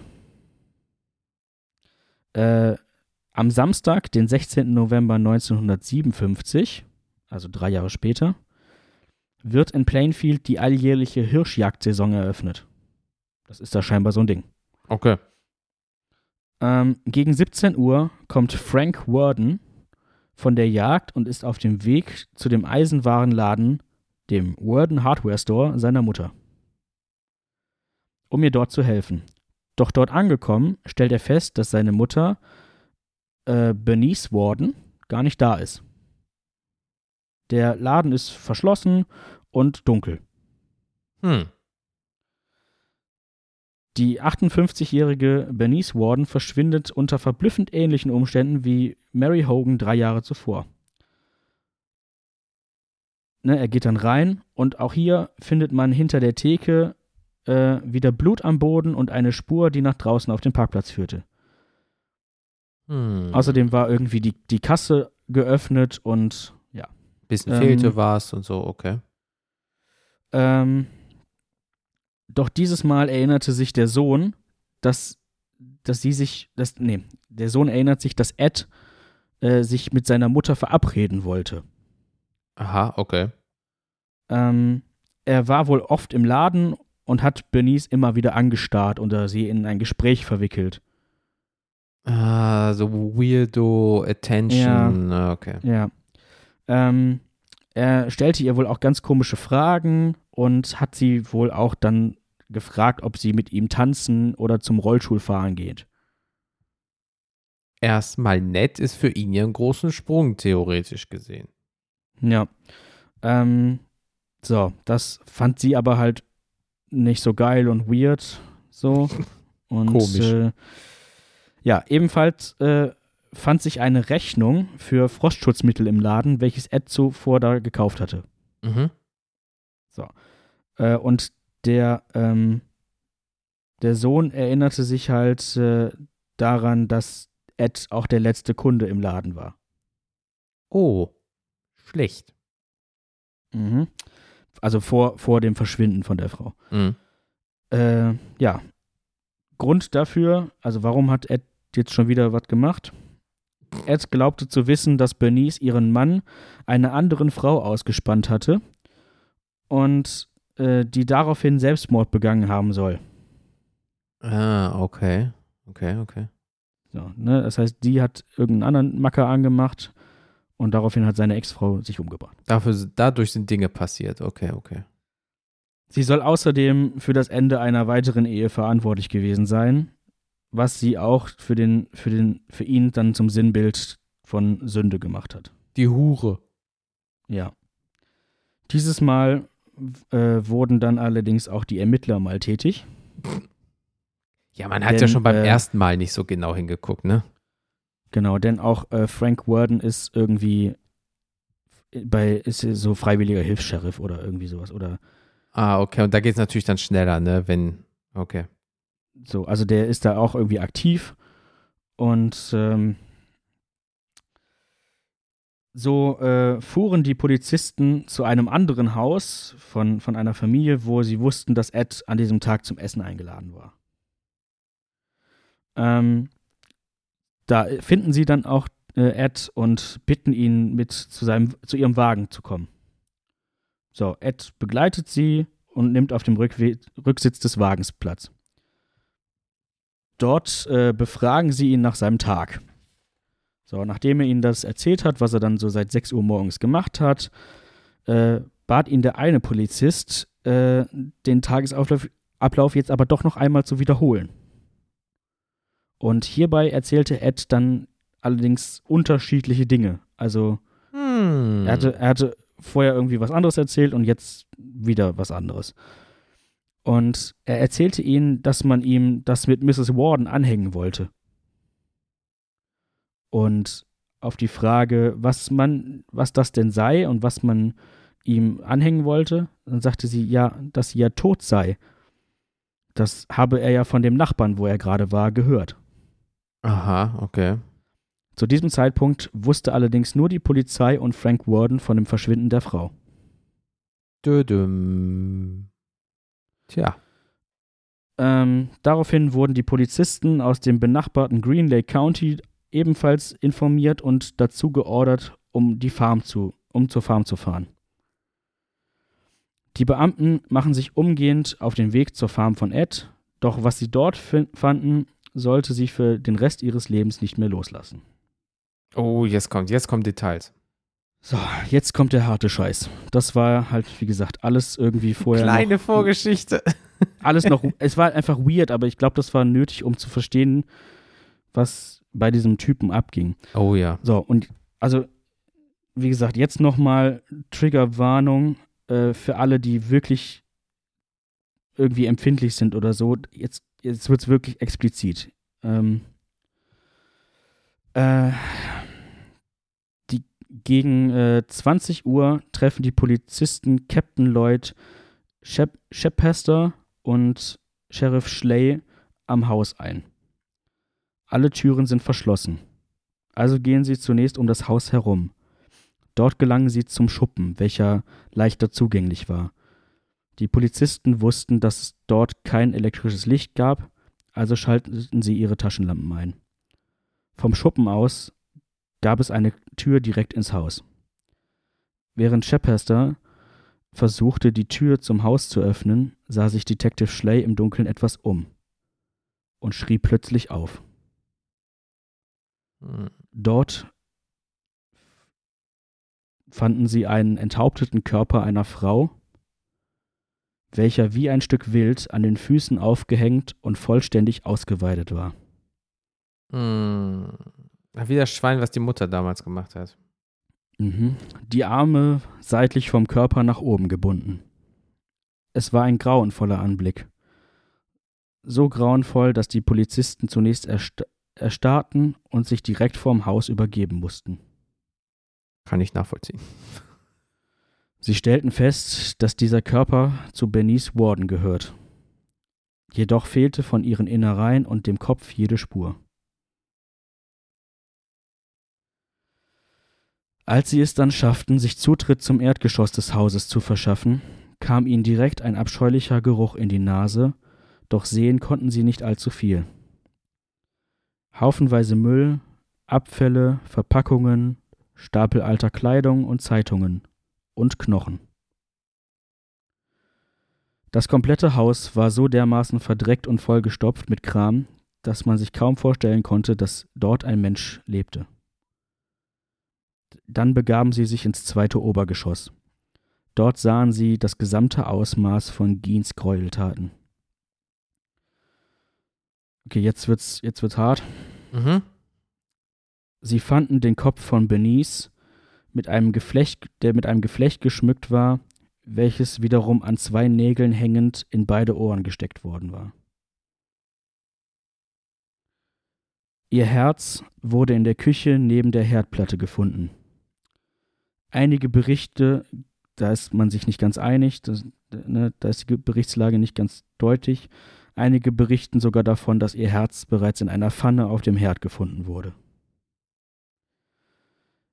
Daneben stand noch die Flasche mit Frostschutzmittel, welches Gien zuvor gekauft hatte. Daneben, äh, auch, dann auch, auch im Kühlschrank soll wohl noch menschliches Fleisch gelegen haben. Ihre übrigen Organe lagen in einer Schachtel in der Ecke.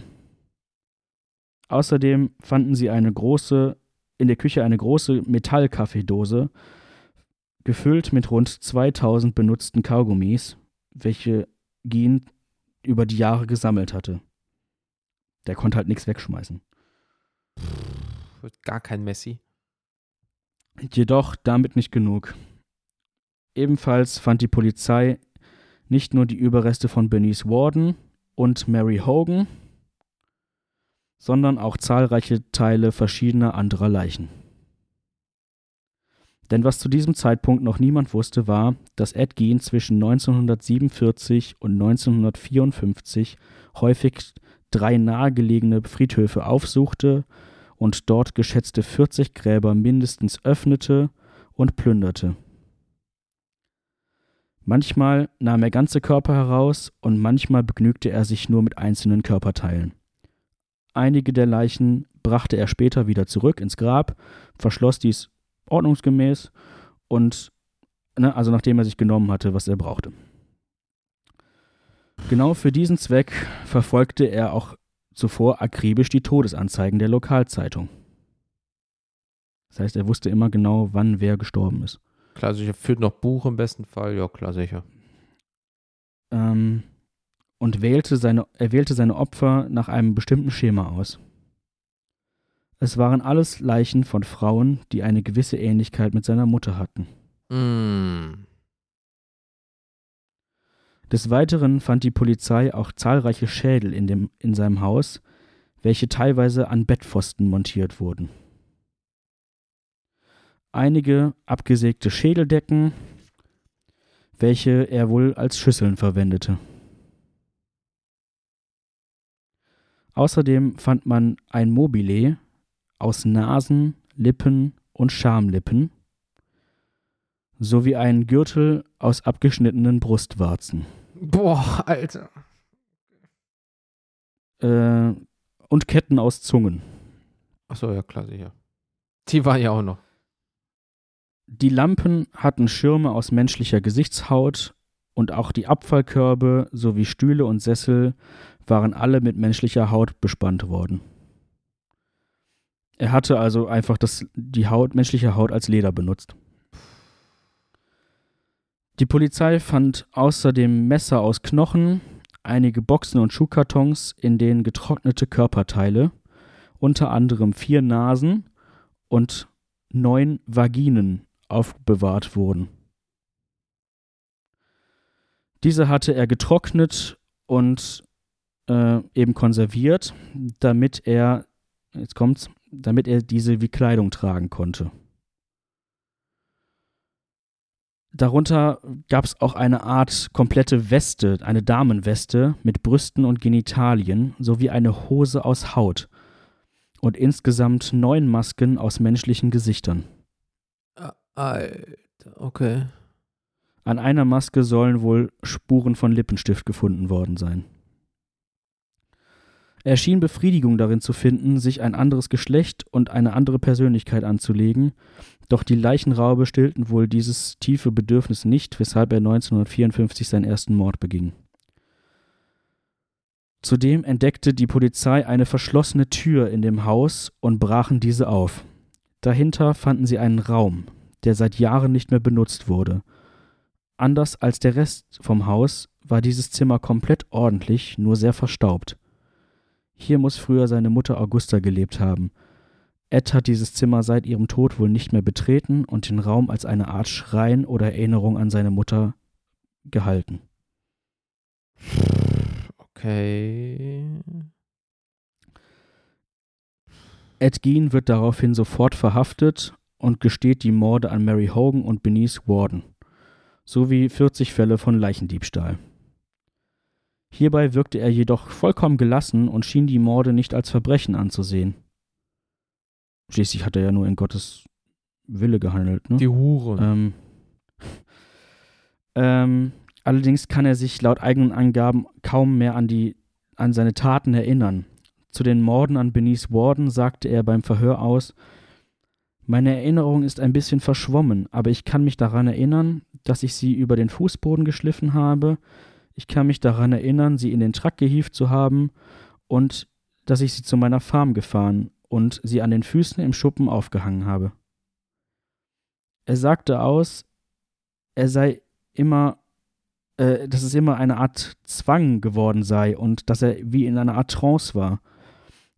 Außerdem sagte er, dass es sich für ihn eher anfühlte, als hätte er einen Hirsch ausgeweidet und keinen Menschen. Auch wenn Ed vor, wohl vorher angab, die Jagd per se zu verachten. An einem, äh, an seinen zweiten Mord oder an einen zweiten Mord generell kann er sich nur, auch nur vage erinnern. Er stritt jedoch vehement ab, nekrophil zu sein und äh, mit der Begründung, die Leichen hätten ihm zu schlecht gerochen. Ebenso stritt er vehement ab, Kannibale zu sein. Die ganze Bude von ihm hängt voll mit Mensch. Aber eine Leiche findet der vom Geruch her nicht cool. Weil der lüftet ja, ja auch dann bestimmt nicht. Ja, okay, gut. Äh, die Logik ist jetzt am Ende des Tages auch egal. Am 16. Januar 1958 befand ein Richter Ed als ungeeignet für einen Prozess und schickte ihn in das Mendota Mental Health Institute in Wisconsin, also eine Nervenheilanstalt für Kriminelle. Zehn Jahre später, im November 1968, wurde er vor Gericht gestellt und schuldig befunden für die, für die Morde an den beiden Frauen. Jedoch wurde er auch als geistig verwirrt eingestuft. In einem Gutachten wurde festgehalten, dass Ed introvertiert war und Probleme hatte, Bindungen einzugehen. Außerdem hatte er paranoide Züge, die darauf zurückführen, zurückführen, zurückzuführen seien könnten, dass er unfair, dass unfair mit ihm umgegangen wurde und äh, er zum Beispiel auch für Jobs, die er für andere Farmer übernommen hatte, nicht bezahlt wurde. Ach, das ist die offizielle Begründung. Nicht, dass er irgendwie mhm. so gebrainwashed wurde von Mutti. Nee. Zudem, also okay. bestritt er, zudem bestritt er jemals eine sexuelle Erfahrung gemacht zu haben und sagte, dass er diese Einstellung von seiner Mutter gelernt hatte. Mm. Er war der Meinung, dass wenn eine Frau gut genug für, für Geschlechtsverkehr ist, dass es auch, dass sie, dass sie es auch wert wäre, geheiratet zu werden. Ja, ist per se ja nicht schlecht erstmal. Ja, ja, ja, aber das, was daraus entsteht, ist nicht gut. Ja, ne, also, oder prinzipiell sollte es ja eigentlich vielleicht erst erstmal andersrum sein, wenn, wenn eine Frau es wert ist, geheiratet zu werden oder. Ne? Ja, ja, ja, also, klar, das eine und das andere zusammen, klar, sicher. So. Äh, er hatte das Verlangen, einen Ersatz für seine Mutter zu finden und in Form einer Nachbildung, die für immer bleiben kann. Äh, er empfand die Leichen wie Puppen und fühlte sich in ihrer Gegenwart wohl. Ähm, naja, scheinbar wollte er ja auch irgendwie selbst vielleicht irgendwie zu seiner Mutter werden oder so. Weil ich wollte sagen, wenn er die so, so nachmachen will, Hat die Mutter einen Gürtel aus dem Nippel getragen? Ich glaube nicht. Ich weiß es nicht. Vielleicht kommt er auch einfach irgendwie. Ach, das könnte ich auch noch machen. Auch ähm, wo ich einmal dabei bin. Na, also im Prinzip, er hat ja irgendwie versucht, seine Mutter auf jeden Fall wieder zum Leben zu erwecken in irgendeiner Form. Oh, Alter. Ähm, das Gericht wies ihn daher erneut in das Mental Health Institut ein, äh, in welchem er dann schlussendlich im am 26. Juli 1984 im Alter von 77 Jahren an Lungenversagen infolge einer Krebserkrankung verstarb. Nach eigenen Äußerungen war das Krankenhaus der erste Ort, an dem er wirklich glücklich war und seinen Frieden fand. Die menschlichen Überreste aus dem Haus wurden bestattet oder würdevoll vernichtet. Ähm, das Haus ist irgendwann aus ungeklärten Gründen in Flammen aufgegangen und die Feuerwehr hat sehr lange gebraucht, um das, um zum Haus zu kommen, um es rechtzeitig löschen zu können. Klar, die Autobahn war voll oder so. Klar, genau. Dinge passieren. Das passiert einfach. Klar. Ja, Allerdings äh, das Auto, also sein Truck, in dem er äh, die Leichen transportiert hatte, wurde dann irgendwann tatsächlich von irgendwem äh, gekauft oder versteigert oder so. Und dann ist das irgend so ein Typ, der dann damit noch eine Attraktion gemacht hat und die Leute für ein paar Cent hat damit ein Foto machen lassen. Mit einer, mit einer äh, blutbespritzten bzw. rote Farbe bespritzten Schaufensterpuppe auf dem Rücksitz. Ja, klar, sicher. Und am besten noch äh, ein Gürtel aus Nippel. Ja, also tatsächlich kann man sich ja überlegen, so krank wie das auch ist, wenn das nicht zufällig alles verbrannt oder entsorgt worden wäre, gäbe es bestimmt heute immer noch Leute, die dafür eine Menge Geld zahlen würden für ja, so eine Scheiße. Schwarzmarkt hier, so fast Föten in irgendwelchen Reagenzgläsern oder so eine ja. Scheiße. Ja. So, pass auf, hier stehen jetzt noch ein, ein, ein paar Fußnoten und dann sind wir durch. Mhm. Ähm, Im späteren Verhör äußerte Ed auf die Frage, ob er sich gewünscht hätte, sein Geschlecht zu verändern zu wollen und ob er sich wünschte, keinen Penis zu haben. Kann schon sein, manchmal stimmt das. Darauf der Befragende, wollten Sie Ihren Penis entfernen? Ed, eigentlich nicht. Also früher schon, als ich noch sehr jung war. Männer sind schlechte Menschen. Sie sind Sünder. Uh. Und dann kriegt er das Ding ja noch verbrüht von der eigenen Mutter, ne? Mhm. Mm. So, ne, also das äh, war der Fall des Ed Gein. Ähm, wie ich eingangs erwähnte, war er der war er Auslöser für so manchen Horrorfilm oder Inspiration. Ähm, wie gesagt, ein paar habe ich schon genannt. Es gibt noch sehr viel mehr. Ähm, er, es, es, es gibt Theaterstücke, die sich irgendwie mit ihm befassen und er ist auch in, in diversen Musikstücken oder irgendwelche Bands, vor allem Metal-Bands. Klar, ähm, wo sonst? Wie, wie Slayer, äh, Mudvayne, äh, wen kenne ich denn noch? Ich glaube, das war es sogar. Marilyn Manson natürlich. Mhm. Ähm, und auch Die üblichen Verdächtigen. Auch in einem Song von Bring Me the Horizon wurde, wurde das Thema irgendwie aufgegriffen und wurde er irgendwie erwähnt oder zumindest in, in einer Zeile erwähnt oder so, ne? Okay. Ähm, genau, so heißt es zum Beispiel in dem Song von, von Bring the Horizon, in dem Lied Wonderful Life. I wear a happy face like I'm Ed Gein. Oh, das ist sehr spezifisch. das ist sehr spezifisch auch, direkt. Genau, dann gibt es auch irgendwelche Anspielungen auf in, in Comics und auch in Videospielen. Zum Beispiel im vierten Teil von Silent Hill gibt es eine Figur namens Jasper Gein. Ach, guck mal. Ja, so. Das war's. Ed fucking Gein.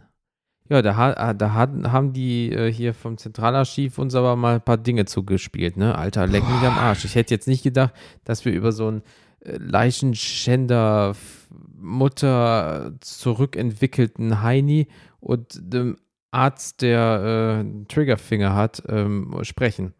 Ich dachte, das wird heute so ein bisschen so, hahaha, kommt ein Alien auf die Erde mäßig, weißt du? Und nicht hm. das. Es ist aber auch Halloween, wir wollten uns doch gruseln. Ja, das, äh, das haben die hier scheinbar berücksichtigt.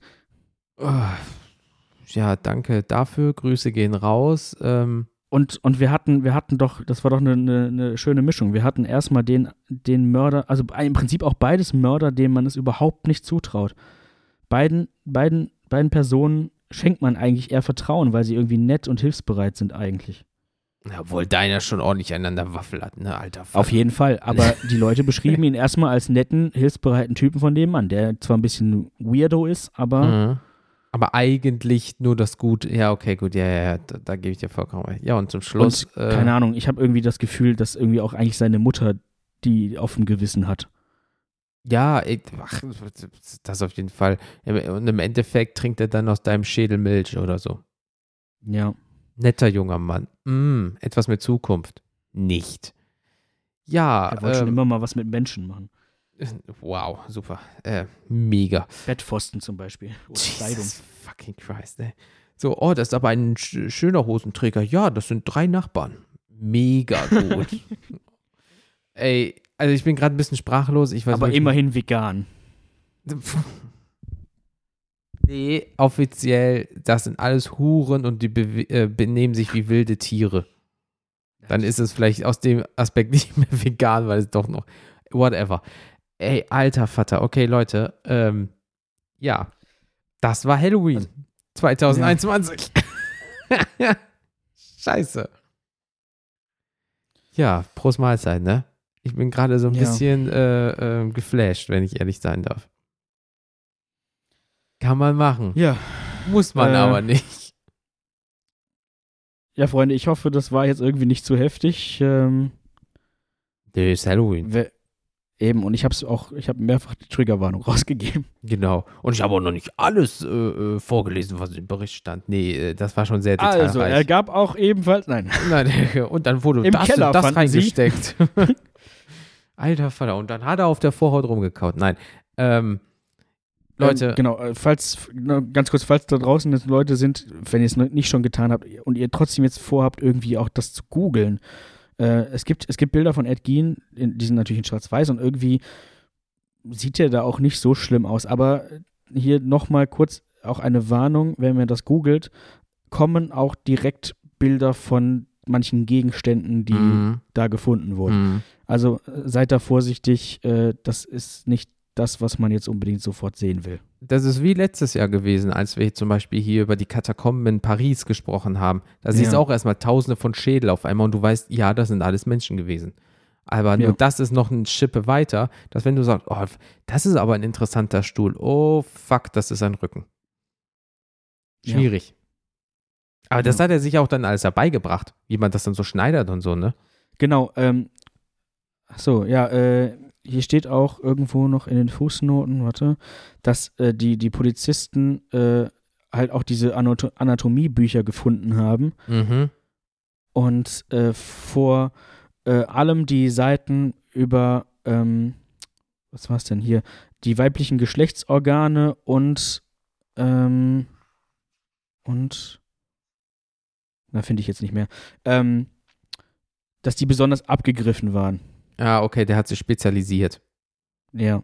Na, mega geil. Ja, Eddie und äh, äh, warte, wie, wie hieß meiner noch? Harold. Harold und Eddie, ihr zwei äh, Mäuschen. Ach hier, genau, die, die, die, die, die, das Innere vom, also das so, so Schädel und sowas.